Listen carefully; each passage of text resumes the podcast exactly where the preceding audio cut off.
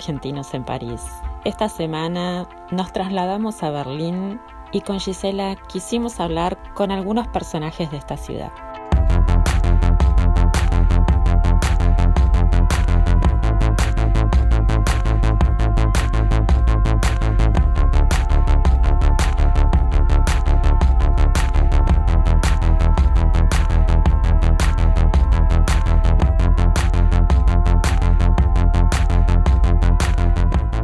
Bueno, ahora nos encontramos con Tatiana Zafir, actriz y performer de la escena independiente de Berlín. Hola Tati, ¿cómo estás?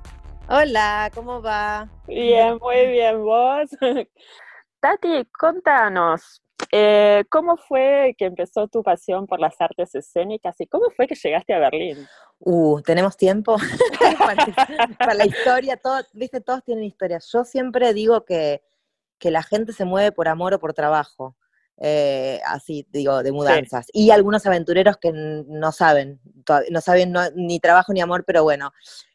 Sí, yo emigré grande, digamos, empecé a, a ir y venir a los 30 y a los 33, 34 me mudé a Berlín. Y todo empezó, eh, bueno, yo viajaba mucho ya, yo fui asistente de dirección y, de, y tour manager de Federico León, que es un director argentino. Entonces yo ya viajaba mucho, iba y venía. Eh, y en Buenos Aires me, me llamó Rafael Spregelburg, que es un director también de Buenos Aires, director, actor, y me dijo, mira, hay unos chicos, una compañía de teatro independiente de Berlín, que están acá en Buenos Aires para hacer un proyecto y van a hacer una audición en el Centro Cultural Rojas, que es el centro de, de la Universidad de Buenos Aires. Sí, Y ya sonaba todo raro, una audición para teatro, pero re independiente, o sea, dije, bueno, voy. Así fue, así, o sea, siempre yo digo que terminé viviendo en Berlín porque fui a una audición en el Centro Cultural Rojas. muy bueno. Eh, y ahí, bueno, conocí esta compañía eh, que trabajaban mucho en la Sofiensele, que es un, un teatro del circuito independiente de Berlín. Independiente es muy diferente que en otros países, o sea, independiente, a ver, no son teatros nacionales o de la ciudad, pero son teatros con mucha subvención y, digamos, es, es, no es como en Buenos Aires, por ejemplo, que los teatros independientes son autogestionados. Eh, claro. eso también es como una diferencia importante con otros lugares, eh, Berlín. Porque Alemania, Alemania invierte mucho en cultura, digamos. Mucho, mucho. Mm.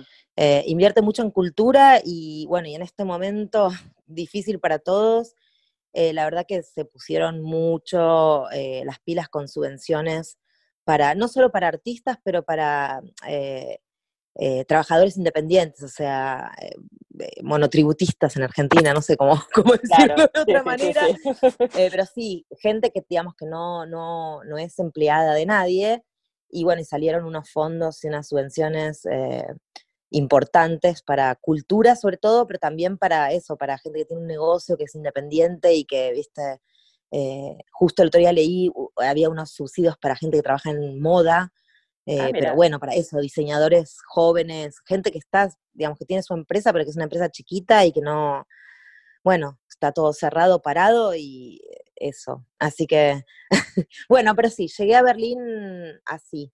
En medio que empecé a ir y venir, acá conocí a Constanza Macras, que es otra directora, coreógrafa argentina, pero que vive acá hace 30 años.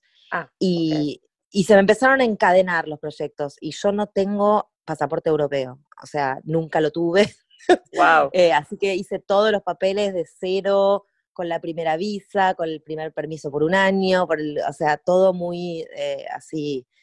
Eh, Igual tengo entendido que Alemania con las visas para artistas es mucho más abierto, más accesible, ¿no? Mira, hasta lo que yo, hasta hace un par de años, sí, no sé cómo está ahora el tema, pero sí, en general eh, visa de artistas eh, es más simple de conseguir. Después, bueno, tenés que ir a la oficina de extranjeros una vez por año, mostrar en dónde trabajaste, digamos, demostrar. Eh, lo que es súper caro en Alemania y en Berlín en particular es transporte y el seguro social médico.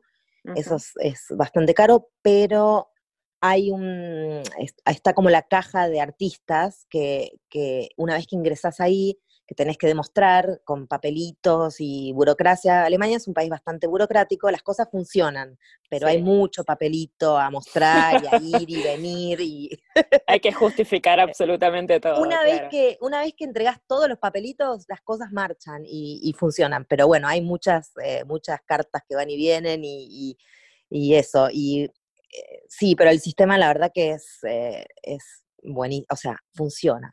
¿Y cómo hiciste con el alemán? ¿Eh? ¿Y cómo hiciste con el alemán? Todavía no sé cómo hago. eh, yo no, o sea, nunca estudié alemán así, no, no tuve tiempo en realidad de, ir a una escuela, así, eh, claramente. Empecé, tomé como unas clases una vez por semana con una profesora particular en Buenos Aires, ponele dos meses, o sea, habría ido ocho clases, pero era uno a uno, o sea que me dio una base bastante importante y después nunca más tuve tiempo de ir a, ninguna escuela eh, y muchos de los trabajos que hice fueron en inglés o en alemán, improvisando en inglés y después traduciendo y después aprendiendo como loro. Y fui aprendiendo con la vida. O sea, acá en, Alemania hay muchos bares que se llaman Kneipes, que es algo muy típico, y sobre todo en Berlín, que son bares muy de, de viejos, o sea, de bares muy tradicionales, medio eh, onda Fassbinder, los bares. Ajá, claro. y yo tengo uno de esos abajo de mi casa. Y ahí la, eh, dueña de ese bar y, un señor mayor de setenta y pico me adoptaron. O sea, yo era la única medio extranjera que iba ahí sola, porque está abajo de mi casa, y ahí aprendí alemán. O sea, aprendí el alemán de, el alemán del bar. Muy buena.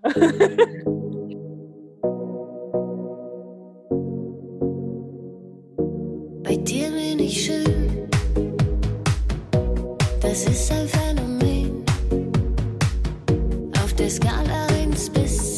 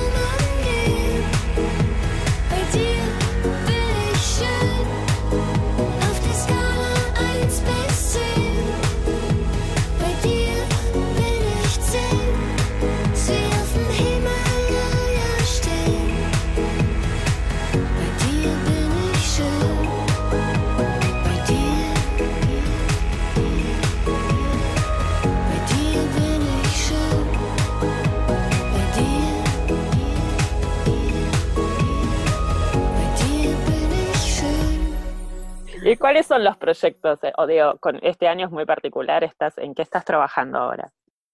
Bueno, ahora estoy, justamente ahora estoy ensayando una obra que hicimos hace siete años, que es más de danza, eh, danza performance para chicos. Es la primera cosa que hice hace siete años en mi vida para chicos y ahora la querían volver a poner. Em, y bueno, obviamente teníamos el estreno eh, la semana que viene, que está cancelado, lo vamos a filmar, Ujú. como un montón de cosas que están pasando así. Eh, y después yo trabajo mucho con una compañía que se llama Gob Squad, que es una compañía alemana eh, inglesa. Ujú. Eh, es un colectivo, un monstruo de siete cabezas, le digo yo. Eh, y yo soy como guest, como invitada hace varios años que trabajo con ellos. Y curiosamente este año el proyecto, que también tengo shows ahora, que esos no se cancelaron porque el proyecto, yo no sabía lo que era Zoom hasta que hasta enero de este año, que empezamos a ensayar. Claro. Ellos ya estaban usando Zoom para la obra, porque trabajan mucho con video. O sea que Ah, la obra ya iba a ser medio online, pero con público también en vivo. Cuando se largó todo esto, digamos, no es que tuvimos que adaptar mucho la obra, la obra ya era casi online. Ah, Entonces, eh, una locura, o sea, ya eh, eh, fue como muy premonitorio. Ellos trabajan mucho con video, pero Zoom es la primera vez y era como el primer experimento con Zoom y de repente empezó el Zoom en todos lados. o sea, que Claro, sí. La pandemia fue como la explosión del Zoom, sí, tal cual. Sí, y esta obra la hicimos en el Hebel Theater, en el Hau, que es uno de los más grandes de la escena independiente, entre comillas, o sea, de la, en realidad se llama escena libre, Freie Szene, en, en alemán. Eh, y ese es uno de los teatros, como uno de los referentes de la Freie Szene, el Hau, y tenemos tres shows online eh, ahora a fin de mes, que esos no se cancelaron, iban a ser con público y online, y ahora, bueno, son solo online. Son solo Así que ya hicimos las dos versiones, ya hicimos varias veces eh, solo online. El estreno fue en, creo que fue junio, sí, junio, que era lockdown acá, est- estaba todo cerrado. Eh, bueno, y todos trabajando así con distancia, con máscara, salvo si estaba solo a gran distancia, sin máscara para la cámara, digamos, pero Claro. sí, todos los nuevos protocolos. Eh, eh, a mí me pasa, bueno, est- estuve en Berlín hace unos años y siempre me pasó que cada vez que te- tengo varios amigos que también están en teatro en Berlín y todas las obras que vi, pero, o sea, me abrieron la cabeza totalmente porque usan como, no, como que usan otro tipo de, es esto, ¿no? Como que vos decís, usaban el Zoom antes de que todo el mundo use el Zoom. Y, y- y vi cosas que jamás se me hubiesen cruzado por la cabeza, tipo, yo flasheo realmente que llegan a un nivel eh, performático que es alucinante. Eh, ¿Vos cómo, cómo sentís eso? ¿Te pasa lo mismo? Como que llegás a, a- a otros puntos de creación eh, en Eh, comparación a Buenos Aires, digo, no sé. A ver, eh, digamos que el- como la, la media, sacando los teatros oficiales, que igual también hacen delirios, ¿eh? pero mm, la gran diferencia con Buenos Aires, que igual está cambiando por lo que veo desde acá, es que acá pegó muy fuerte lo que se llama el teatro postdramático, que es eh, performativo y no eh, presentativo. O sea, la idea de personajes, de una historia, de está como muy explotada. O sea, na- nadie, nadie, ningún artista de los que yo con los que trabajo o, o a los que sigo, los que me interesan, están en un, en un realismo o en un, no sé cómo, cómo explicarlo, sí, sí, como en, algo dramático. Es más todo lo que es post-dramático, que es más performance, es más personal, lo cual no quiere decir que no haya eh, distancia, no es que es, no es de teatro documental, eso es otra cosa, pero postdramático es como toda la movida que en realidad empezó bastante importante fines de los, no, principios de los 90. Hay una universidad de arte acá muy importante que es en Gießen, que fueron como, hay un par de generaciones de colectivos, que es otra, otra cosa importante. Claro que hay directores, y hay dramaturgos, y hay gente que escribe teatro, pero también hay un, como una gran cantidad de colectivos, de grupos que son que la dirección, la creación es colectiva. Incluso yo cuando trabajo con Gob Squad soy uno más de, ese, de, esa, de esa olla de ideas y de, digamos, no hay un director, no hay una mirada, siempre hay como negociaciones, lo cual para mí hace las obras muy interesantes porque no son la mirada directa y estructurada de una cabeza, sino que hay, uno puede sentir que eh, no es tan tan directo, no es como, digamos que obvio que hay una ideología compartida y hay un montón de cosas compartidas, pero no, no hay esa como, no sé cómo decirlo, esa egomanía del director o del el creador. Digo, está la egomanía o el estilo del grupo, de un colectivo, y eso me parece que, que, genera otro tipo de, obras. Eh, también obviamente hay directores y artistas como singulares que son muy interesantes también, pero me parece que eso es como, a mí, yo alucino cada vez que voy a Buenos Aires porque a mí me gusta mucho el teatro de Buenos Aires y se hace una cantidad de teatro alucinante, a pulmón, es increíble, pero todavía, o sea, veo cosas allá que me encantan porque no, yo no las, no las podría hacer más y porque no las veo en otro lado, que es como ese realismo desatado y bizarro. Eh, que hay en el, teatro argentino independiente. Igual también hay muchos cruces, ahora yo veo que hay muchas performances, cosas que son cruces de teatro y danza, cosas que son más eh, postdramáticas, o sea, está, está pasando también allá, pero la tradición, o sea, hasta hace unos años era como mucho más difícil ver esto. Eh, de hecho, eh, Carla Crespo y yo, Carla Crespo es una actriz de Argentina, hicimos una obra hace 15 años. Yo ya estaba mucho, venía acá y estaba muy fascinada también con, con esto de la, otra forma de, de, hacer teatro, o sea, no personaje, no historia. Hicimos una obra sobre nuestros diarios íntimos de la ah, adolescencia. regenias, ¿no? Regenias, sí. Sí, la vi, la vi, claro. No te puedo creer. Sí, sí, sí, la eh, vi. O sea, prehistórica, te diría. Pero bueno, esa, esa obra ya tenía un montón de cosas que yo había, digamos, y que de hecho el, el, programa era como una especie de historieta, fanzine ochentoso, que decía, esta obra se inspiró en, nos gusta tal cosa, todas las fuentes eh, blanqueadas, o sea, no había, nos copiamos de esto, tipo, estaba todo muy abierto, como qué nos fascinó, de dónde sacamos cosas, qué mezclamos, o sea, y para mí eso influyó muchísimo, o sea, el, trabajo de, este colectivo Lubricat se llamaba, ahora no están más como colectivo, pero son los que yo conocí en Buenos Aires, Constanza Macras, Gigi Pop, Gob Squad, son compañías de acá que yo había visto cosas y me había como así, me había eh, me habían inspirado mucho para ponerlo. Claro, sí, para decirlo de alguna manera. sí. sí. sí.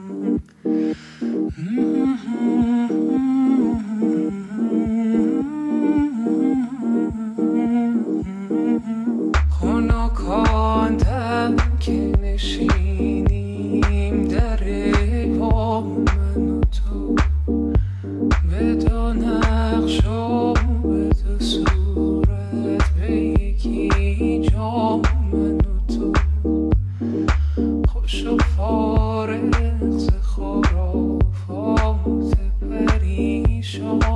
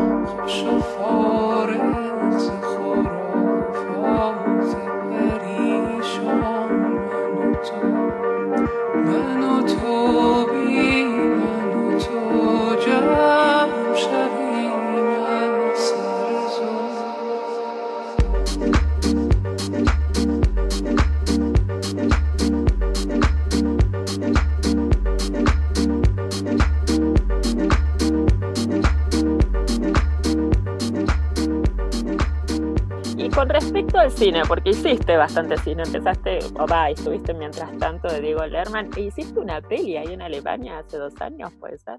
Sí, hice, mm, digamos, un personaje chiquito, una, un telefilm, era para, es para la televisión, un, un film, era como la tercera parte de una actriz muy famosa, muy mainstream de acá, que escribió el guion también, ella se llama Andrea Savatsky, y escribió el guion y es como, y nada, el director vio uno de los personajes y yo lo conozco al director y me llamó, yo no, digamos, no estoy moviéndome mucho para hacer cine y, y televisión acá, eh, pero bueno, se dio eso y fue muy divertido, en contexto alemán total, eh, yo era la única extranjera que hablaba eh, a los ponchazos, igual el personaje era como una especie de latina sexy, eh, medio, medio Sofía Vergara, pero yo decía Sofía Vergara plus size, ¿viste? Como una Sofía Vergara con demasiada curva. Eh, sí, una, una aparatosidad. Y después el año pasado también hice un corto divino del último año de, mm, de una estudiante de cine, de, mm, de, que, es, que es, ella es alemana, pero de mamá argentina y papá alemán, y un corto alucinante, muy inspirado también en Lucrecia Martel. O sea, hay unas movidas, viste, a veces son como elementos, eh, no sé, muy, muy raros, viste, cuando ella me llamó, porque no sé quién le había recomendado. ¿Quién es la eh, directora? eh, Sofía Mocorrea se llama, y el Ah, corto mira. se llama Ma- Matadoras, que estuvo ahora en el Festival de Uppsala, que es eh, uno de los festivales de, de cortos más importantes. Eh, las protagonistas son dos nenas, eh, también de dos familias argentinas que viven acá, que son una bomba las pibas, o sea, de, de 13 y de 11 y 13 creo. Y después el papá, el que hacía de papá y yo hacía de mamá, o sea, el papá alemán y la mamá argentina, hizo un corto muy lindo. Eh, pero esa, o sea, no tuve mucho, después hice otra cosa también, pero que fue un delirio, eh, como tres episodios online de un blog, un blog de, de acá muy, bastante conocido que se llama I Heart Berlin. Ujú. Eh, hicimos un, un especial de, de la Fashion Week, donde yo hacía de blogger de fashion, pero era todo, es un mockumentary, tipo haciéndole reportajes a los modelos, Claro, sí, sí. influencer, pero, pero aparte eso, tipo yendo a, las- a- a los eventos y diciendo, sí, soy influencer, soy ensalada de frutas de Argentina y todo, sí, sí, te re- sí, conozco tu blog, todo mentira era. Todo mentira. claro. Todo, sí. De eso también fue como filmación muy guerrilla, muy tipo guerrilla, así. Salíamos con la cámara y era como, va, filmamos, tipo, era todo muy, había un guion, pero era un guion que se adaptaba a lo que se podía. Claro, sí, sí, sí. Había como una línea. Pero los después, chicos- Claro. Sí, los chicos de I Heart Berlin tenían, tienen muchos contactos, entonces entrábamos a todos los, a todos los eventos, entrábamos a, a, Qué la- a los desfiles, sí, fue muy divertido. Che, Tati, ¿y vos crees que hay una, una, un, gran puente entre Buenos Aires y Berlín? ¿Es, es, es así fuerte?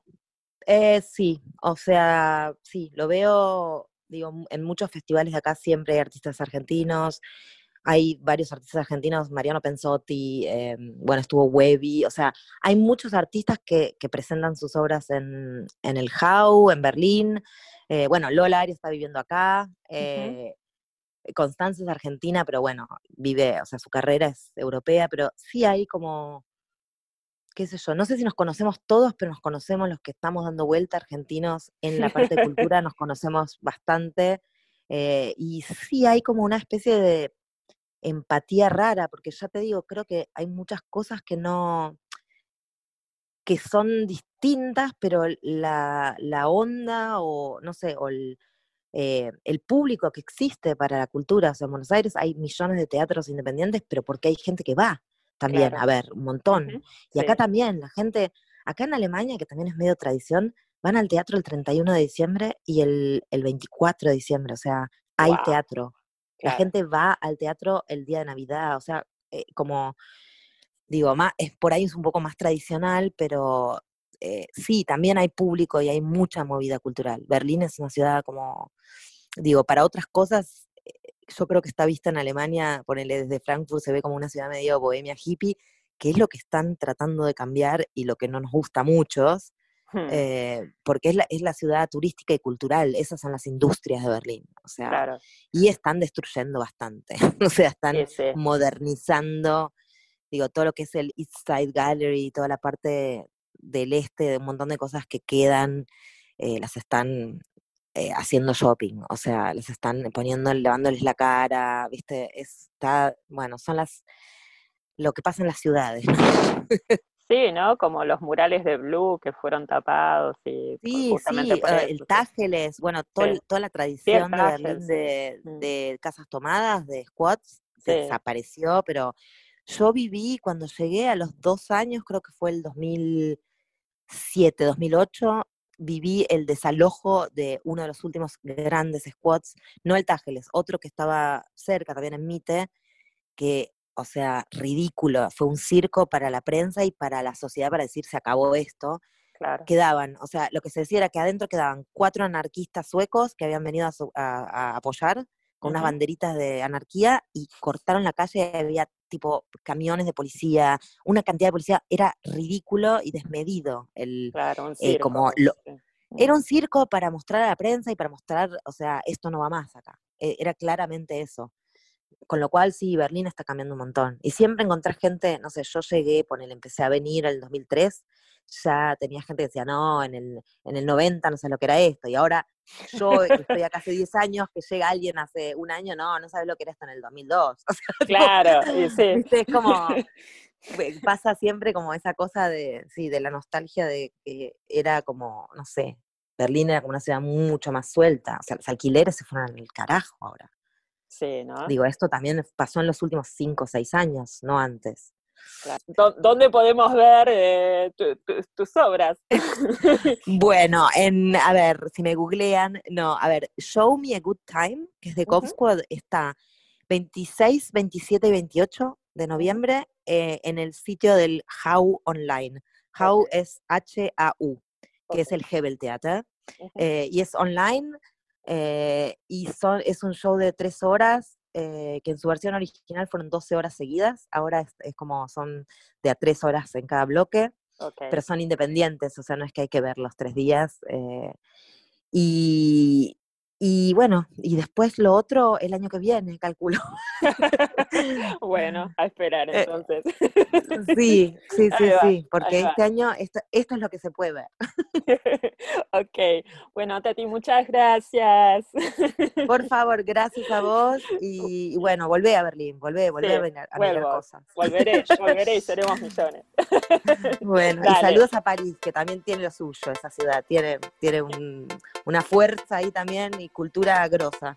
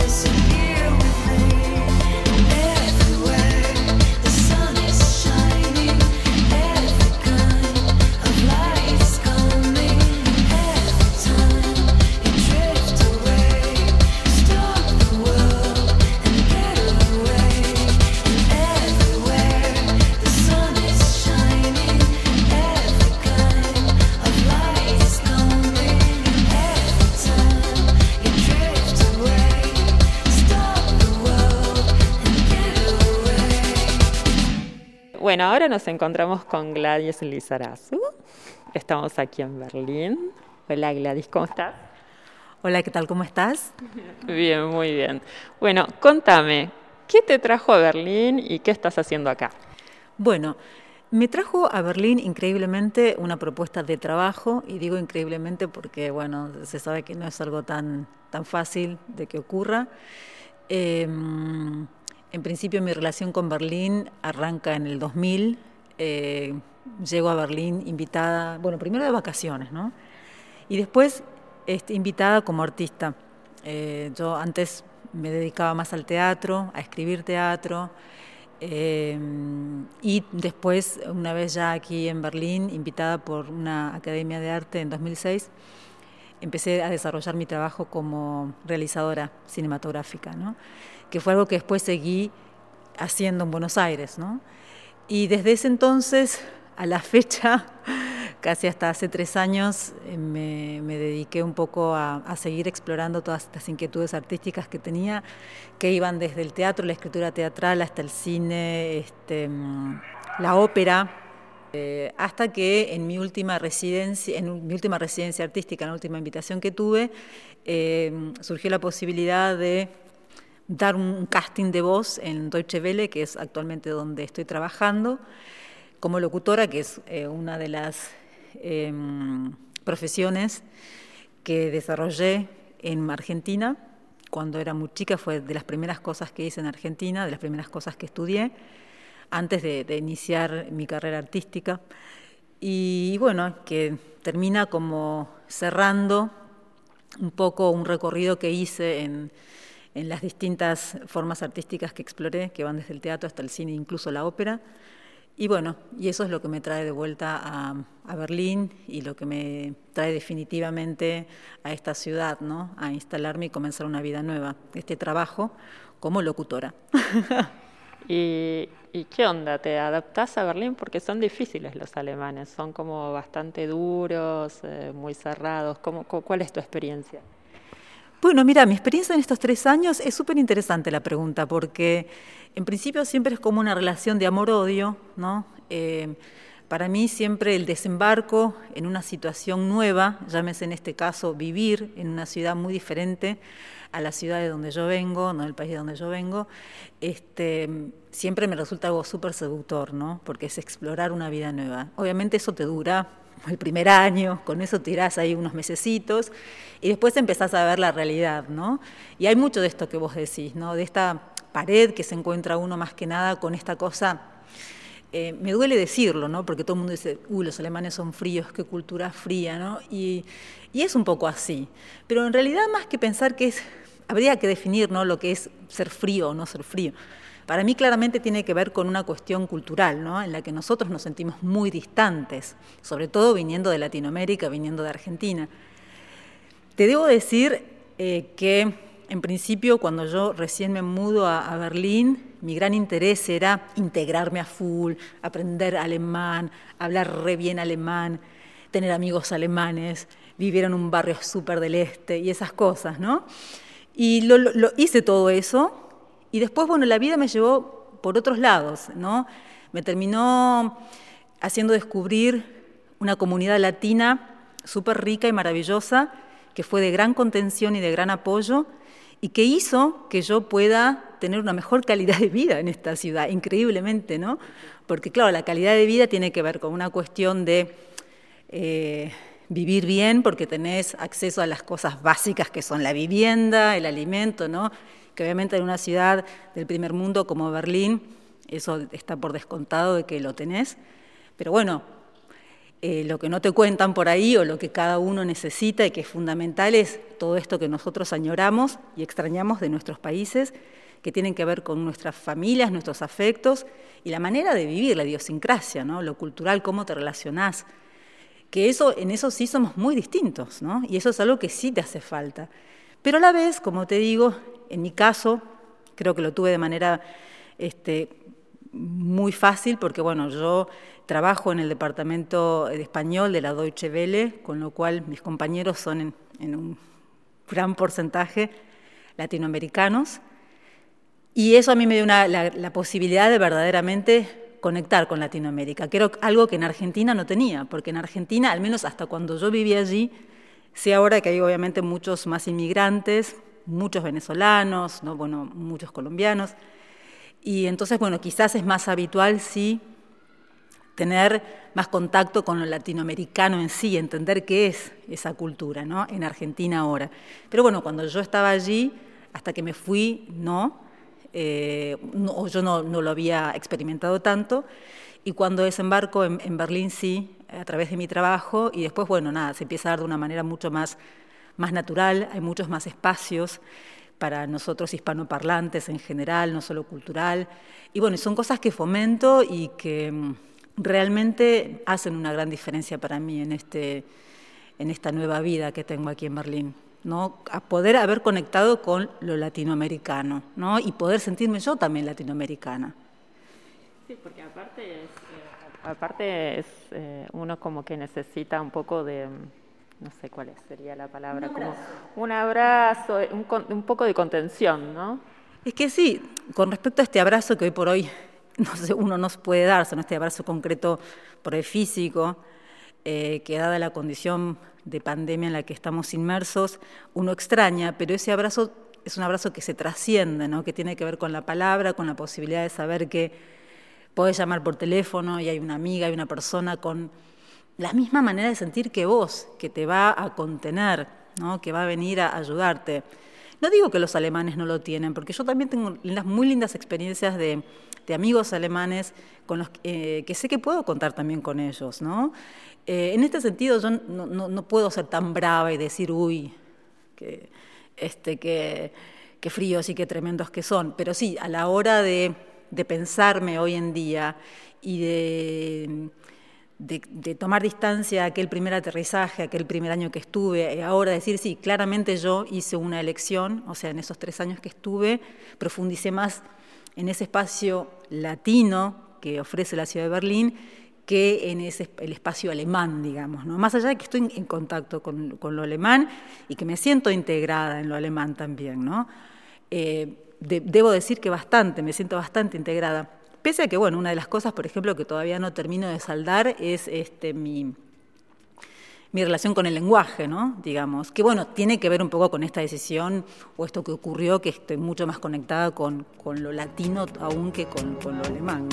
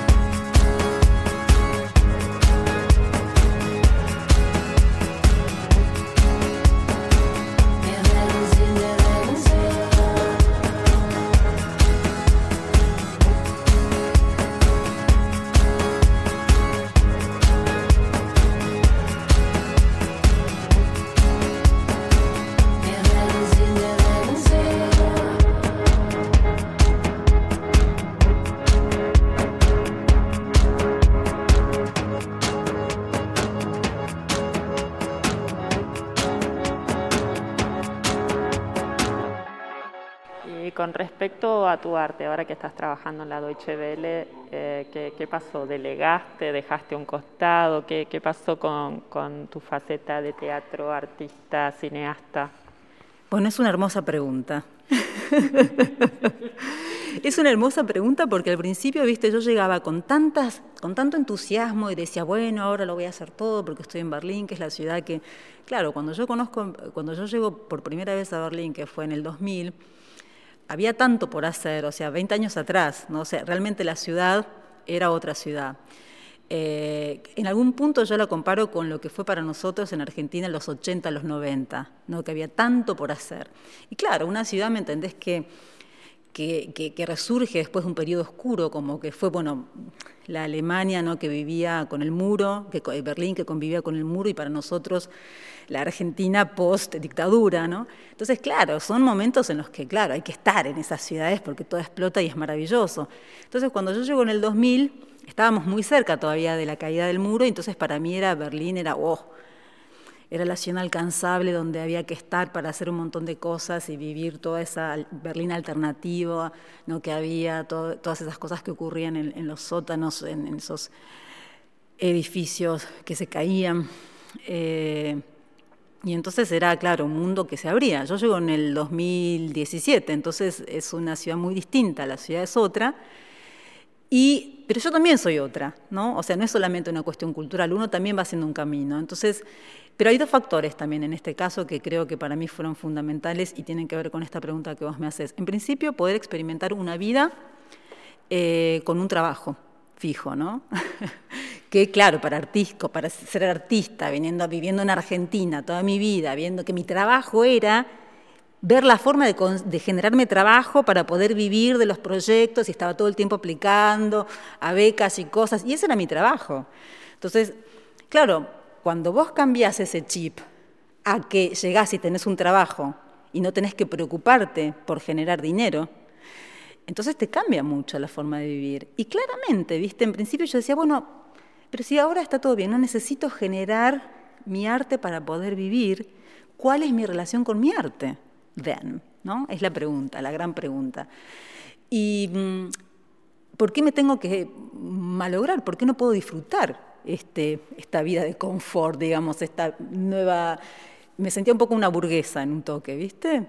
Decía, lo puedo disfrutar, me voy a dar un año, porque también tengo que llegar, el aterrizaje, no aprender el idioma, no es fácil, es, es, es pesada en sí, la, no es que es pesada, pero es nueva la situación de mudarte a un lugar, entonces me dio este tiempo. Bueno, pasó el primer año, pasó el segundo año, pasó el tercer año, y casi que te digo que empecé a sentir que mi relación con lo, con lo artístico y con por ahí mi necesidad de definirme como artista o de generar contenidos, es como que cada vez es mucho más relajada, ¿viste? Y es como que hasta a veces digo, bueno, yo creo que ya dejé, yo creo que cuelgo los guantes y ya no me dedico más a nada de todas estas cosas, déjenme de joder, quiero cantar. Y te compraste un piano. Y me compré un piano y estoy cantando a full. Y, y en un toque, viste, me encanta ser un poco así de irreverente, porque también sentía, viste, al menos en Argentina, o no sé cómo lo vivís vos, o, pero también creo que es algo muy propio de la edad, viste, que es como que hay un fanatismo este, entre la gente que se dedica a lo artístico, como que hay que ay, perseverar y ser absolutamente eh, eximio en lo que haces y, y, hay mucha competencia también. Y yo creo que en un momento dije, yo paso de todo esto, ¿viste? Ya, ya estoy. Y entonces eh, mantengo mis proyectos, obviamente, y los cuestiono mucho también a la vez, porque para mí sostener un, un proyecto artístico hoy es algo que, que me, me demanda mucha energía y bueno, también pude blanquearme a mí misma que en realidad a mí siempre, antes que cualquier cosa, lo que más me importó y lo que más me importa es estar en contacto con la vida y disfrutar la vida. O sea, ¿qué, qué crees que te diga? La verdad que en este sentido, y desde ese lugar puedo crear, pero nunca es, ¿me entendés?, el proyecto primero. Eh, y me relajé mucho con eso, porque antes me sentía culpable porque no podía decirlo como te lo digo ahora, porque decía, no, el proyecto, qué sé yo. Y en el fondo me tiraba más, viste, estar a mi libre albedrío y no lo podía entender y me generaba conflicto. Pero ahora ya, viste, es como que me siento feliz de, de, de poder decirlo y de, de entender que, es- que esa soy yo, ¿no? que eso es lo que quiero. Sos sincera con vos misma. Total, total. Ya ahora, viste, no. Eso me encanta. Yo creo que en ese sentido Berlín sí me dio eso, viste. Me dio como, en definitiva, poder llegar a alcanzar ese sueño y desarmarlo y, y- y bajarlo, viste, del trono. Como decir, bueno, what the fuck, es Berlín, sí es lindo, ya está. Pero esa emoción que yo tenía el año que, el primer año que me mudé, que andaba en bicicleta y tipo, ay, sentía súper feliz porque hace un montón de frío en la calle, yo estaba en bicicleta cagándome de frío, decía, ay, pero estoy en Berlín, y yo, no lo siento más, ¿me entendés? Y extraño Buenos Aires y me encantaría ir más seguido.